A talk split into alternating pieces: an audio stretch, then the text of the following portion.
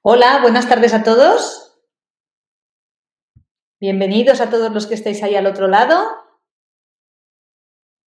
Pues vamos a empezar entonces con el taller de hoy, que vamos a hablar sobre eh, el reconocimiento de las cojeras, ¿no? Porque como dije un poco en la introducción, eh, muchos convivimos con nuestros animales y les vemos caminar a diario, pero em, hay mucha gente que no es capaz de reconocer si su perro camina correctamente o no. Hay veces que sí que te refieren, bueno, pues parece que ha hecho algún gesto, algún saltito, parece que no camina como antes, pero tampoco saben decirte dónde está el, el, problema, ¿no? O sea, ven que hay algo raro, pero no saben qué está pasando.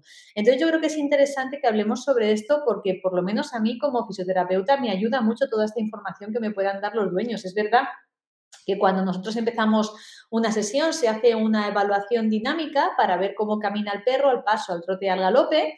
Generalmente eh, a mí me gusta verles por delante, me gusta verles por detrás y por los laterales, pues para apreciar todo lo que un poquito más adelante os voy a contar, ¿no? Que tenemos que aprender a fijarnos para saber si ese movimiento que estamos viendo es correcto o no es correcto.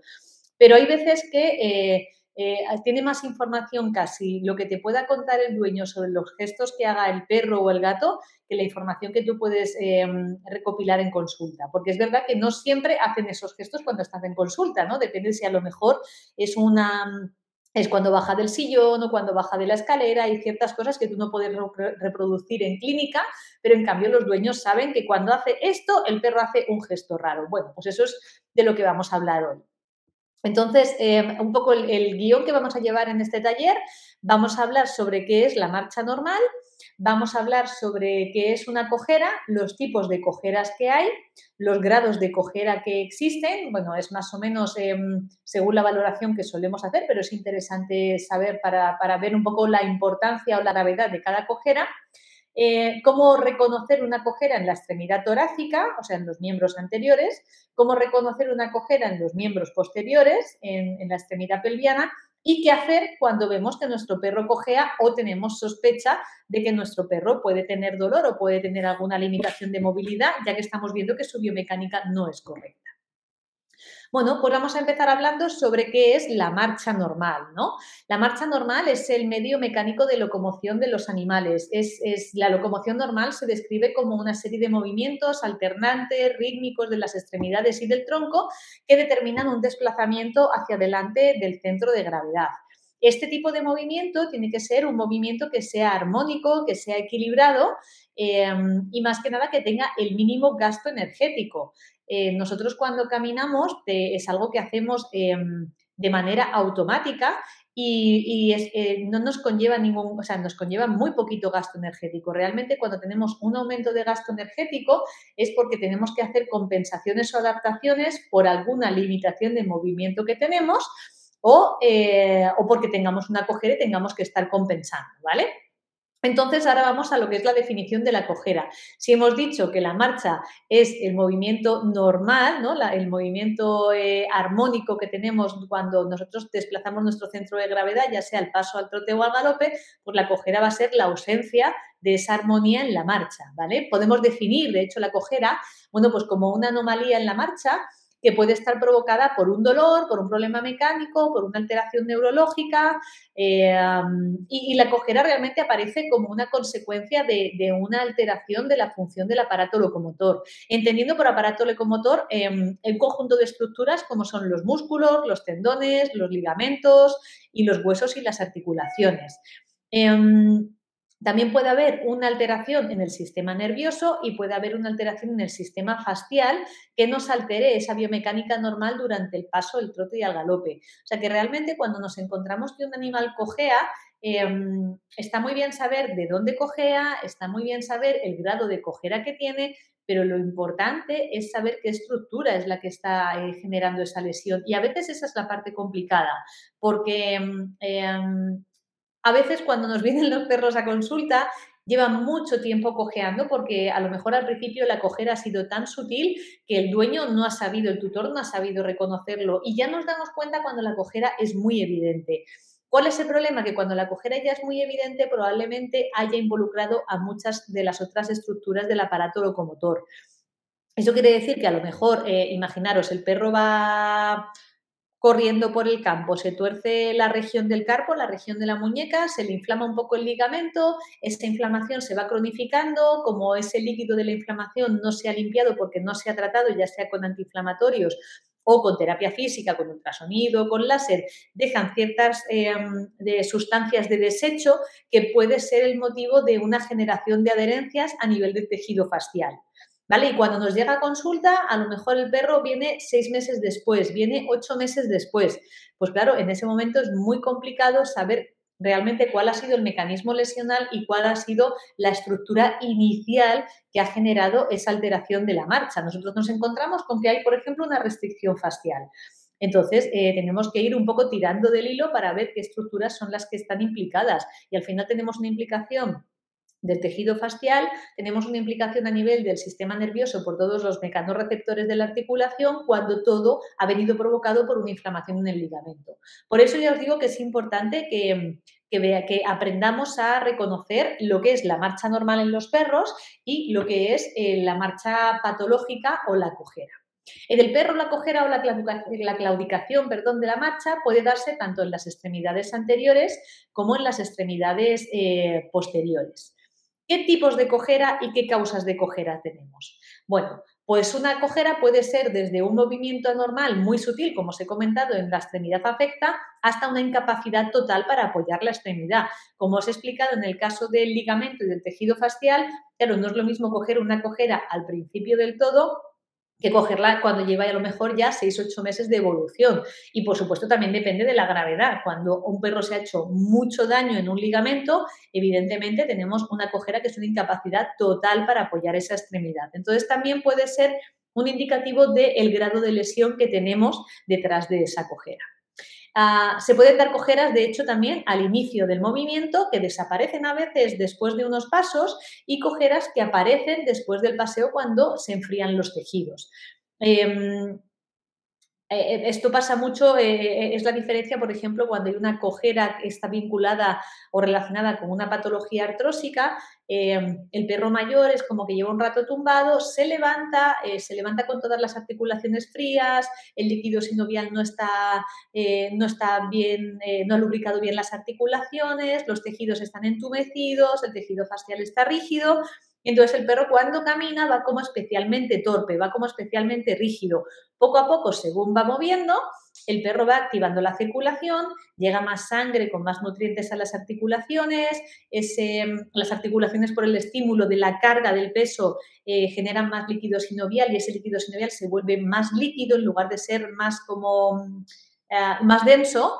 Em, y luego además los mecanorreceptores empiezan como a estimularse con el propio movimiento. Y es muy típico en los perros mayores eso que se levantan como muy torpes y según van dando unos pasos o al cabo de los 3, 5 minutillos tienen unos movimientos bastante más ágiles. Les vuelve a pasar lo mismo en cuanto se paran X tiempo y se vuelven a quedar parados. Cuando tienen que volver a arrancar, tienen ese tipo de cojeras.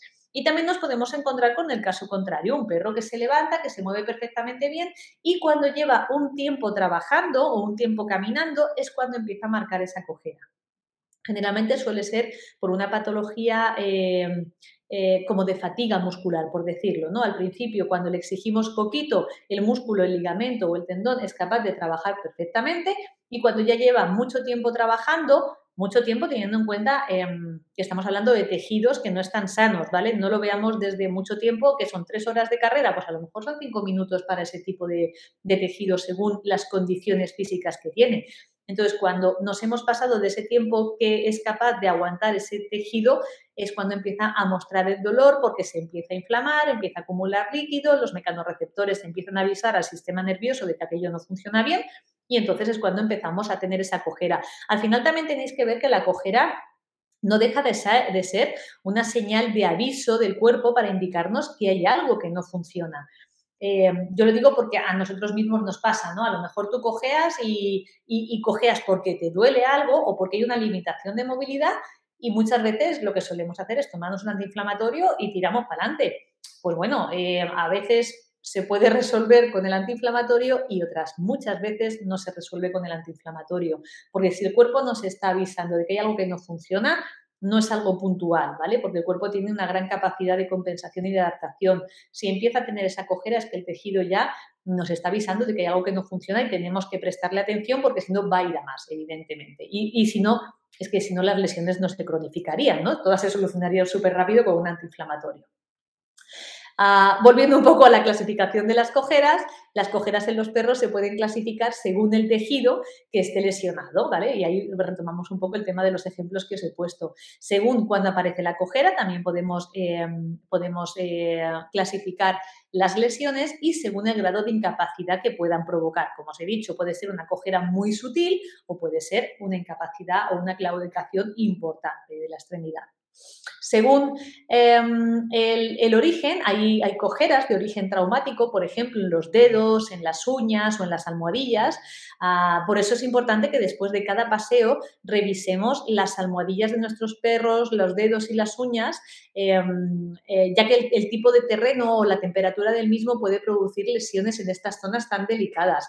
Eh, pueden cortarse con ramas, pueden cortarse con cristales, pueden llevar piedrecitas, pueden llevar... Em, eh, ay, que no me viene el nombre, pueden venir eh, con espigas entre los dedos, por ejemplo, pueden sufrir pequeñas roturas o astillamiento de las uñas y todos esos factores traumáticos pueden producir que nuestro perro sufra dolor al plantar la extremidad en el suelo. Estas zonas, además de ser muy sensibles, suelen tener tendencia a la infección al estar en contacto con el suelo, por lo que es importante que sean siempre revisadas con frecuencia y valoradas en caso de que veamos que no se resuelven como deben, bueno, pues que sean valoradas por un, especialista para evitar posibles complicaciones. Ya no solamente porque em, cuando nuestro perro se clava algo en la, almohadilla o se hace una lesión en las uñas o se, em, le mete algo entre los dedos,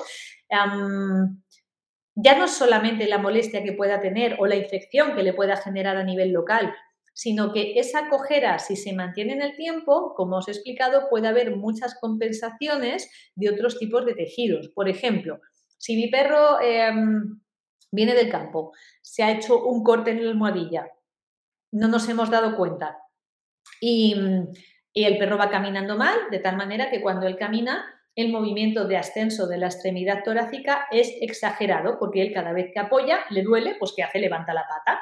¿Vale? Y nosotros no nos damos cuenta o podemos ver que a lo mejor eso, que el movimiento de una extremidad es más elevado que el otro. ¿Quién está elevando esa extremidad? ¿Vale? Pues probablemente lo esté, ese trabajo lo esté haciendo el bíceps. Entonces, si no solucionamos pronto em, esa inflamación o esa infección o ese dolor que tiene el perro en la parte distal de la, de la extremidad torácica, en la almohadilla, ese tendón puede estar sufriendo, ¿vale? Pero si vamos a más a más, ese tendón tiene conexiones fasciales con toda la musculatura brachiocefálica, ¿vale? Que está conectado con las cervicales, de tal manera que nuestro perro puede terminar, por ejemplo, con una rotación homolateral a la zona de la lesión cervical, precisamente por ese aumento de tono de tener que trabajar este lado para elevar la extremidad porque no se ha resuelto correctamente eh, la lesión que tenemos a nivel de la almohadilla. Ya sé que puede parecer muy exagerado, pero no os, podéis eh, creer la cantidad de veces que nos encontramos con estos casos. ¿eh? O sea que es como muy exagerado, pero hay perros que te vienen con una rotación cervical y ya, claro, la almohadilla ya está bien. ¿Vale? El tendón probablemente ya no esté inflamado, pero te empiezan a contar la historia de no, es que fue al campo, se hizo daño en la extremidad, a partir de ahí estuvo cojeando, nos dimos cuenta tarde y ahora nos hemos dado que el, perro gira bien hacia la derecha las cervicales, pero no hacia la izquierda. Pues fíjate, al final la tontería de la, de la herida, eh, la que te ha podido liar, ¿no? Entonces, por eso es importante eh, siempre revisar tanto uñas como la zona entre los dedos, como las almohadillas para asegurarnos de que no hay ninguna piedrecita, ninguna espiga, ni nada que pueda ser, eh, que pueda ser un generador de esta cojera, ¿vale? Sobre todo para evitar un poco más a medio plazo lo que nos pueda, lo que nos pueda conllevar. También tenemos cojeras musculotendinosas, Ah, los músculos y los tendones son, son, los encargados de generar el movimiento y de transmitirlo a las estructuras óseas. Estos tejidos pueden lesionarse pues, por su falta de uso o por el exceso de uso o por un mal uso. ¿Vale? Parece muy absurdo, pero los tres puntos pueden ser generador de una lesión.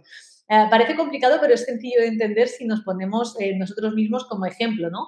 Eh, si no hacemos deporte, nuestros músculos al final se vuelven, se, vuelven hipotónicos, ¿no? Se vuelven blandos y con poca capacidad de reacción. De tal manera que cuando queremos hacer ejercicio nos cuesta mucho más y probablemente nos quedamos con agujetas o con fatiga muscular. Estas agujetas y esta fatiga muscular lesionan los músculos desde de las fibras más pequeñitas, porque realmente las agujetas son micro roturas de estas fibras musculares con todo ese proceso de inflamación que siempre lleva cualquier lesión en los tejidos y de mantener esta, esta, lesión y esta eh, situación sedentaria, cada vez tendremos los músculos eh, menos sanos y con más tendencia a la sobrecarga y a lesionarse.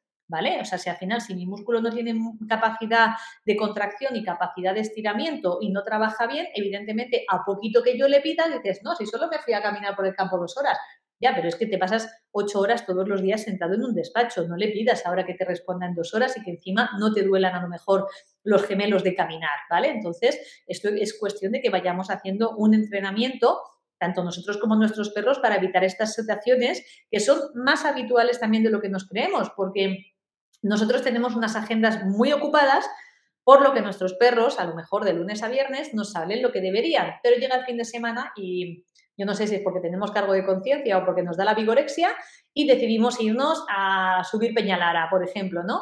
Pues bueno, y dice, joder, pues el perro mm, desde que me fui al campo no se mueve o se mueve y se queja. Pues probablemente tenga agujetas. ¿Cuál es el problema? Que si nuestra dinámica habitual de rutinas de paseo es esta, al final el perro se va a hacer daño porque está toda la semana sin moverse y llega el fin de semana y le metemos un ejercicio tan intenso para, para lo que él no está preparado. Y cuidado, no solamente su musculatura, ni sus ligamentos, ni sus articulaciones, ni su sistema facial, sino que su sistema cardiorrespiratorio tampoco está preparado. ¿Vale? Entonces también podemos encontrarnos situaciones de disnea y situaciones de fatiga cardíaca que es mejor evitar.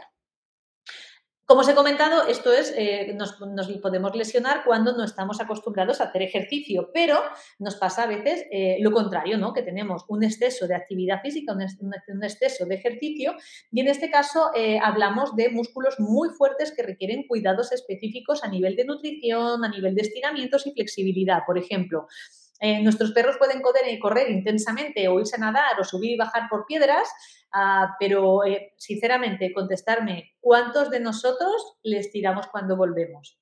Bueno, pues yo con mis perros lo hago, pero tengo serias dudas de que el resto de la gente lo haga.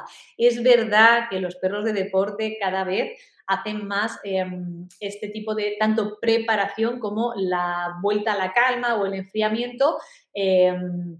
Después de la actividad deportiva, pero todavía hay mucha gente que, no lo sabe, ¿no? Que, ¿no? que no sabe estirarles o que no se acuerda o que no se acuerda incluso de mm, complementarle la dieta. Por ejemplo, hoy ha hecho más ejercicio, pues le voy a echar a lo mejor, eh, le voy a echar sangre en polvo o le voy a echar...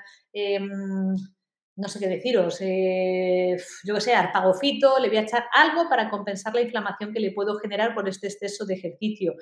Eh, por eso es frecuente que a veces después de una actividad intensa aparezcan roturas de fibras, contracturas, inflamaciones musculares y en los tendones y acortamiento de los tejidos, porque eh, todo el trabajo que hacemos es siempre concéntrico, ¿vale? Eh, aquí tengo un tendón, aquí tengo otro y en el centro tengo el músculo. El músculo cuando trabaja, trabaja en acortamiento el 99% de las veces. Entonces, si estoy trabajando en acortamiento, pero luego no me acuerdo de que tengo que elongar esas fibras y dejar que se vayan estirando y que haya un cambio dentro de la estructura interna del músculo y del tendón con el estiramiento, porque tampoco vale con hacer estiramientos de cualquier manera, hay que saber hacerlos y respetar los tiempos, eh, pues al final pueden aparecer eh, todo este tipo de lesiones eh, acompañado, por supuesto, de dolor y con eso tenemos una alteración de la marcha normal a pesar de que tengamos perros súper fuertes.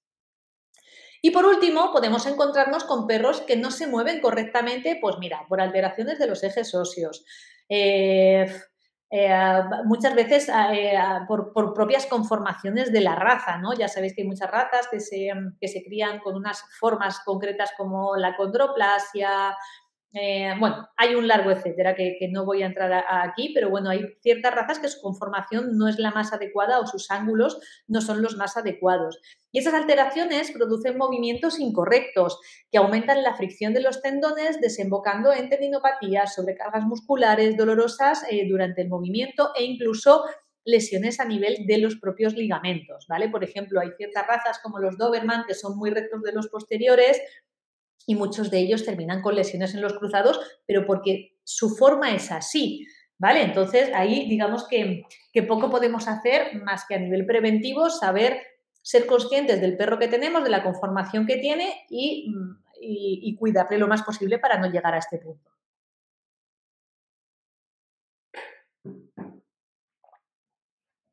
Por otro lado, tenemos también las cojeras articulares. Eh, las articulaciones, yo creo que ya hemos hablado de ello en algún otro taller, son estructuras de unión entre dos o más huesos que permiten y limitan el movimiento gracias a la cápsula articular y a los ligamentos que están en los laterales, em, limitando esos movimientos para que no se lesione la articulación.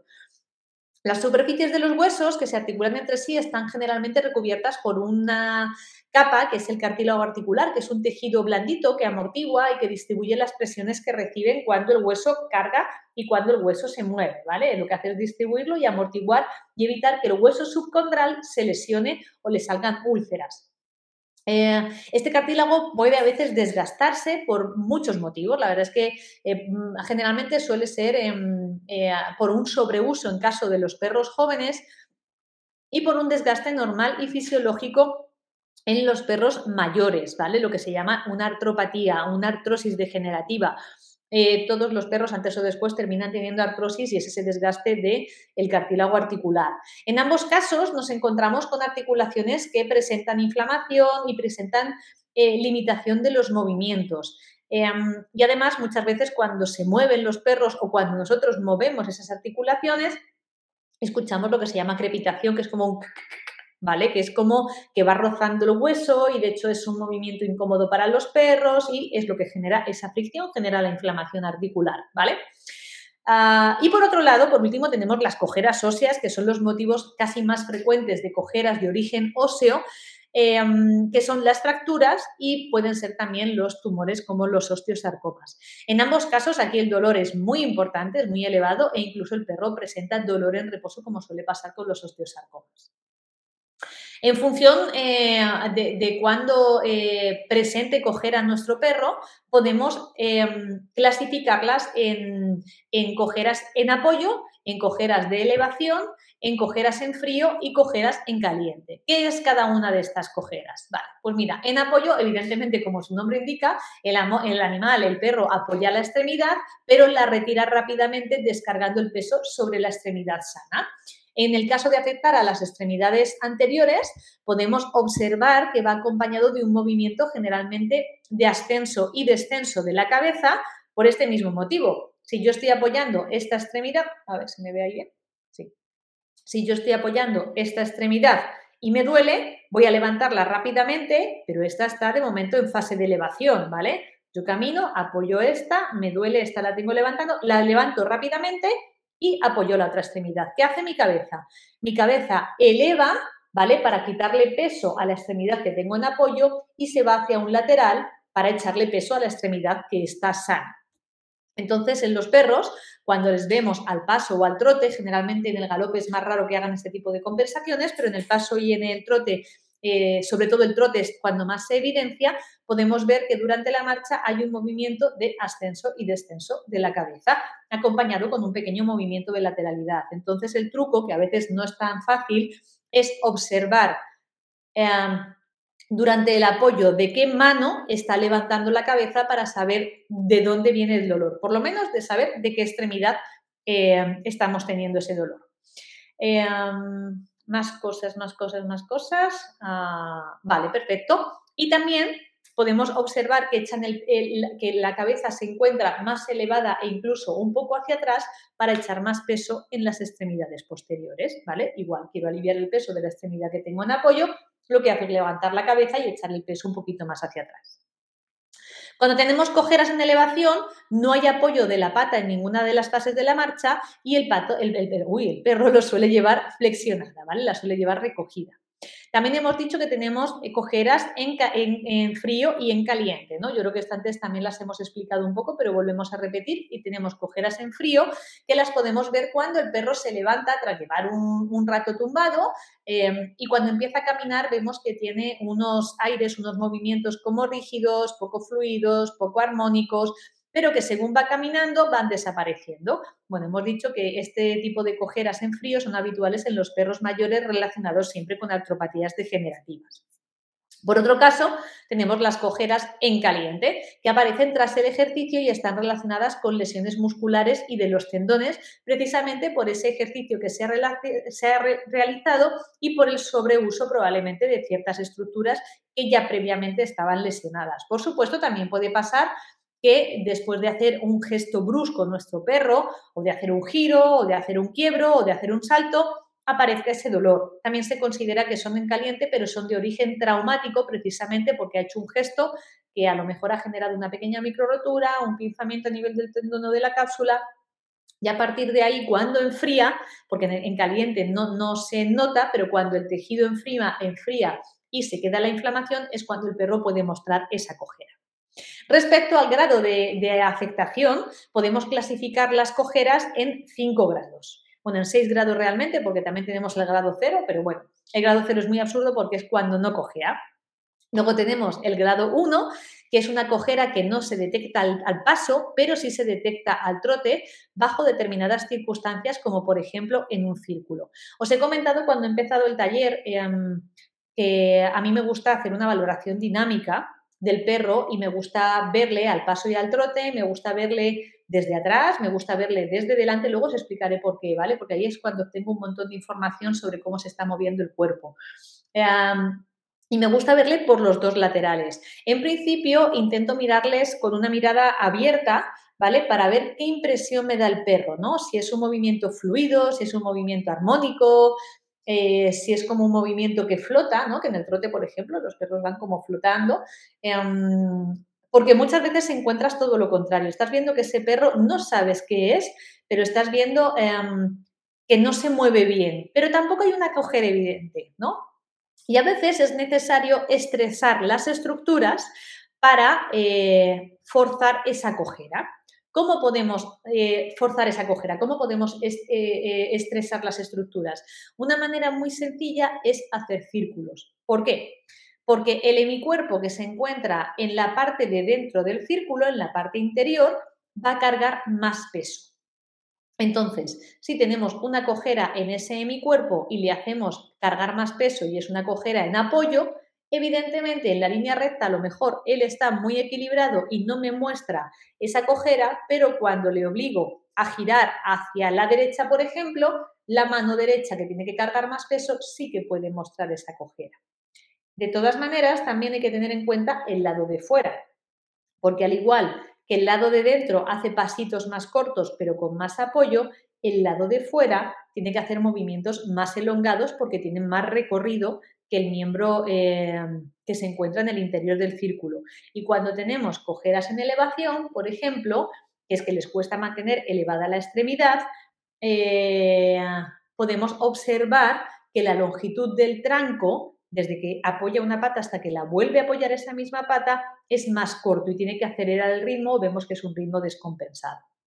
Entonces, lo ideal, cuando vemos así que no hay nada así como muy evidente en, su biomecánica de la marcha eh, en recto, eh, eh, por supuesto siempre tenemos que hacerlo en un terreno que sea liso y que no sea deslizante, por favor, que, muchas veces que, hay locales que tienen unos suelos que son pistas de patinaje para los perros. Tenemos que poner o un suelo que sea antideslizante, o ya sabéis, las piezas estas de los puzzles que venden en centros comerciales, que eh, va muy bien para, los perros para que caminen. Entonces tenemos que hacer que caminen en recto eh, y luego si vemos que, vemos que hay algo que no está, eh, hay algo que nos está diciendo que hay algo que falla, ¿vale? Vamos a estresar un poquito el aparato locomotor y le, obligamos a hacer círculos hacia un lado y círculos hacia el otro. Luego también es recomendable em, hacer que suban y que bajen rampas, por ejemplo, ¿vale? Por lo mismo, cuando estoy subiendo una rampa, el peso se me va hacia los miembros posteriores. Eh, si hay molestias a nivel de los miembros posteriores, podemos ver alteraciones del movimiento, pues longitud en el tranco alterada o asimétrica, movimientos compensatorios que veremos ahora un poquito más adelante, o incluso suele pasar más en escalera que en rampa, eh, no hay disociación de la pelvis, no mueven los dos pies separados, sino que van a veces como conejeando. Eso es muy típico verlo en las escaleras, por ejemplo.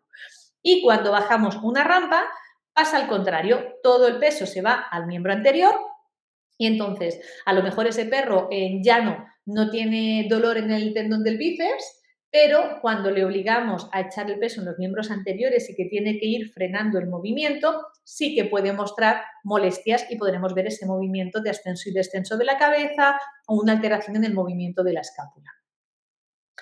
Ah, grado 2, cojera que no se detecta al paso, pero sí al trote bajo cualquier circunstancia, ¿vale? O sea, tú ves al perro al paso y ves que se mueve perfectamente bien y cuando le haces trotar es cuando empieza a marcar esa cojera. Eh, grado 3, cojera que se observa discretamente al paso y muy evidenciada al trote. Grado 4, cojera presente tanto en el paso como en el trote, muy evidenciada, evidentemente. Eh, y grado 5, el perro no apoya la extremidad afecta.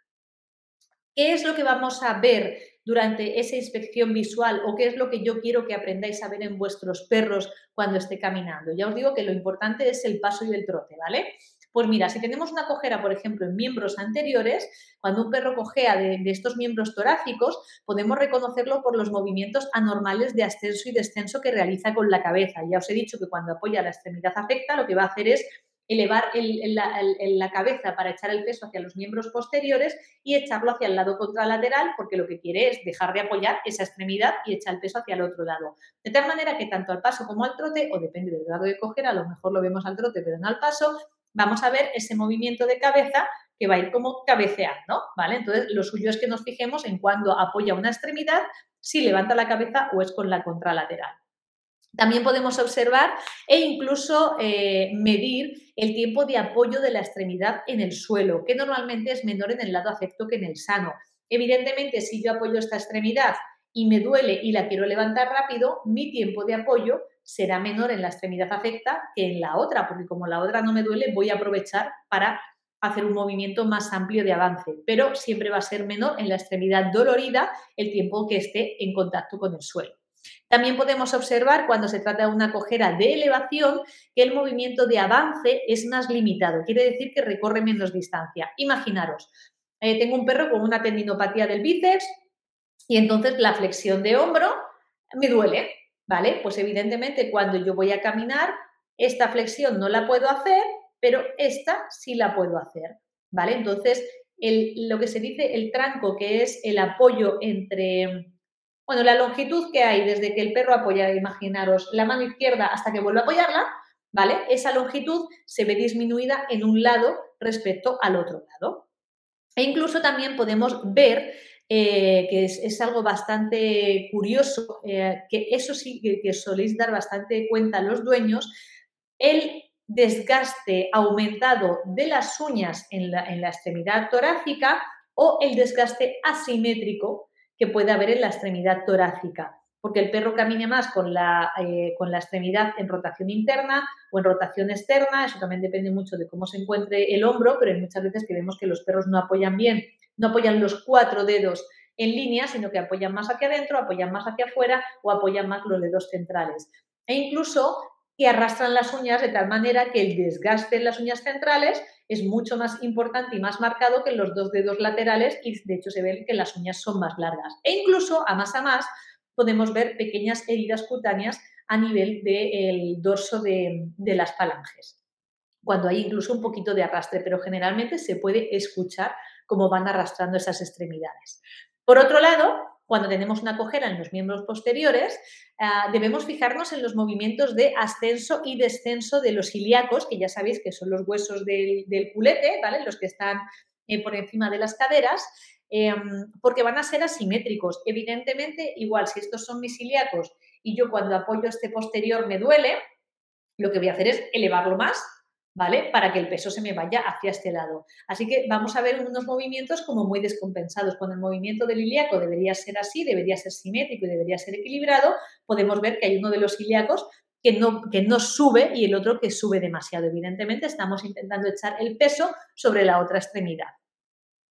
En el caso de, eh, del caso, eh, de, de las cojeras en los miembros posteriores, Em, también vamos a ver cómo el perro quiere quitarle peso. Y además de echarle peso en la extremidad contralateral, lo que va a hacer es echarle peso en los miembros anteriores. ¿Cómo quito peso de los miembros posteriores? Generando un descenso de la cabeza. ¿Vale? Cuando vemos perros que van con la cabeza muy baja, muchas veces, lo que y además aumentan su base de sustentación en los miembros anteriores, les vemos como con los hombros abiertos y la cabeza baja, ¿vale? Lo que están intentando es echar el peso en los miembros anteriores para liberar los posteriores por dolor en caso de, bueno, en, caso, me va a liar, en caso de lesiones traumatológicas y neurológicas, pero no voy a entrar en ese tema. El caso es que esa postura lo que hace es echar el peso en los miembros anteriores, ¿vale? Y el peso de la cabeza lo que hace es favorecer que el peso se vaya hacia los, hacia los eh, miembros anteriores y veremos a perros con la cabeza más baja de lo normal. Al igual que la extremidad torácica, el avance del posterior se va a encontrar limitado también. ¿Y el perro cómo va a compensar ese movimiento? Pues va a compensar a través de una lateroflexión de columna. ¿Qué quiere decir? Eh, a ver si se me ve. Vamos a ver. Ahí. Ahí. Vale. Si yo, por ejemplo, no puedo avanzar con esta pierna, porque no puedo hacer una gran flexión, lo que voy a hacer es acortar esta extremidad. De tal manera que yo aquí no puedo avanzar, pero si hago una lateroflexión de columna, mi cadera ha subido, por lo que mi pie puede avanzar mejor. ¿Vale? No sé si lo veis. Yo hago flexión, solamente llego hasta aquí, aquí está mi cadera, pero si hago lateroflexión, puedo avanzar más, ¿vale? ¿Y eso cómo lo vamos a observar? Pues lo vamos a observar, muchas veces es recomendable también, a mí me gusta que sea el dueño el que me camina al perro, pero a veces soy yo la que quiero llevar al perro a mi lado para verle desde arriba. Ah, muchas veces en el caminador subacuático, por ejemplo, eh, les pongo a, trabajar, no es lo mismo que trabajar en el suelo, pero bueno, nos ayuda también para valorar la marcha y desde arriba tú ves como la columna, en lugar de ir así recta, ¿vale? Si es este posterior el que no avanza, con la cadera me va haciendo esto, con las lumbares. ¿Vale? Me va haciendo como un movimiento exagerado con la columna. ¿Por qué? Porque él tiene que avanzar ese posterior. No puede hacerlo con la cadera. ¿Con qué compensa? Con la región lumbar y con la región sacroiliaca. efectivamente. Y, y eso también, ¿cómo podemos verlo? Si vemos al perro desde atrás, vamos a ver que el movimiento es más, eh, si yo tengo, por ejemplo, aquí eh, yo pongo las manos a ambos lados del perro, del glúteo del perro, vamos a ver cómo el movimiento de la cadera es asimétrico hacia el lado de la lesión, ¿vale? Aquí tengo el culillo, yo estoy viendo la cola del perro. Lo que voy a hacer es ver este movimiento, ¿vale? Porque igual lo que no avance con la flexión de la cadera, me lo va a avanzar con la lateroflexión de la columna. Por lo que vamos a ver que la cola se mueve mucho más hacia un lado eh, que hacia otro. Y la cola es muy interesante también que la valoremos porque puede ser eh, un indicativo de movimiento compensatorio, como hemos dicho en este caso, pero también puede ser un indicativo de presencia de dolor eh, cuando el perro, por ejemplo, no la mueve o cuando la lleva pegada hacia uno de los lados, ¿vale? Por aumento de tono, porque siempre que hay dolor, o casi siempre, la musculatura aumenta el tono para proteger la zona y la musculatura de la cola también eh, acompaña este aumento de tono dejándola como rígida hacia un lateral. Cuando se trata eh, del otro tipo de cojera, que es la cojera en elevación, eh, podemos em, observar, igual que en las extremidades torácicas, el arrastre de las uñas. Muchas veces hay perros que cuando salen de casa en el paseo van muy ligeritos, van muy bien, y a la vuelta vas escuchando ¿vale? Porque va arrastrando los pies. Eso quiere decir que el paseo ha sido demasiado intenso para sus capacidades y va arrastrando los posteriores. ¿Cómo lo vamos a, ver? Además de oírlo, podemos ver efectivamente ese desgaste de las uñas, esa presencia o no de heriditas en el dorso o ese desgaste asimétrico ah, de las uñas que también puede ser un indicativo de que ese perro no está desgastando de manera equilibrada las uñas.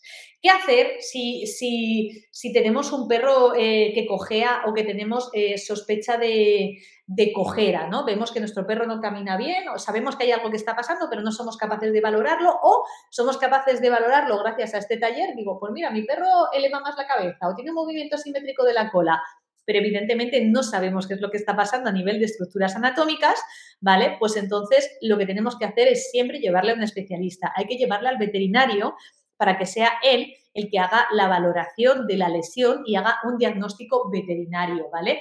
Muchas veces es necesario hacer pruebas de imágenes, ya sean ecografías o radiografías para valorar cómo está la estructura interna, porque nosotros podemos ver que a lo mejor ese hombro, esa articulación glenohumeral no tiene un movimiento correcto, pero no sabemos qué está pasando dentro.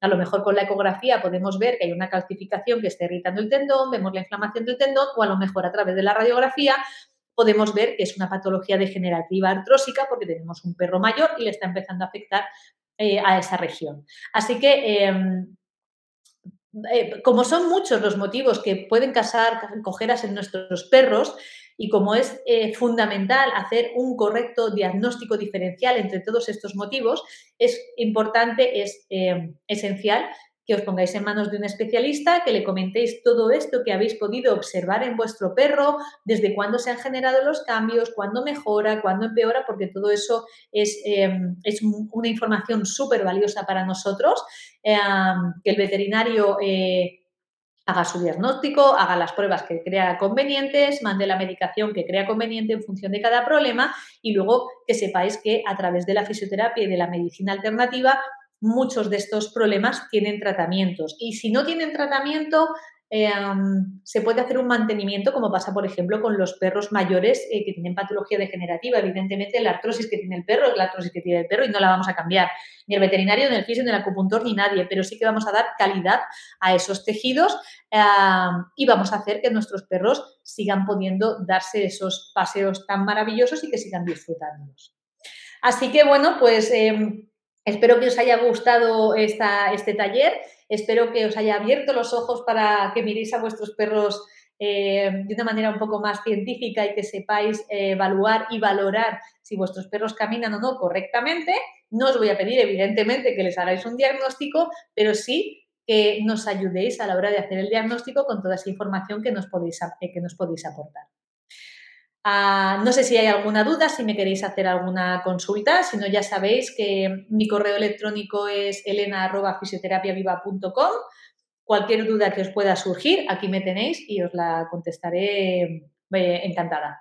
Muchas gracias a todos y que tengáis buen fin de semana.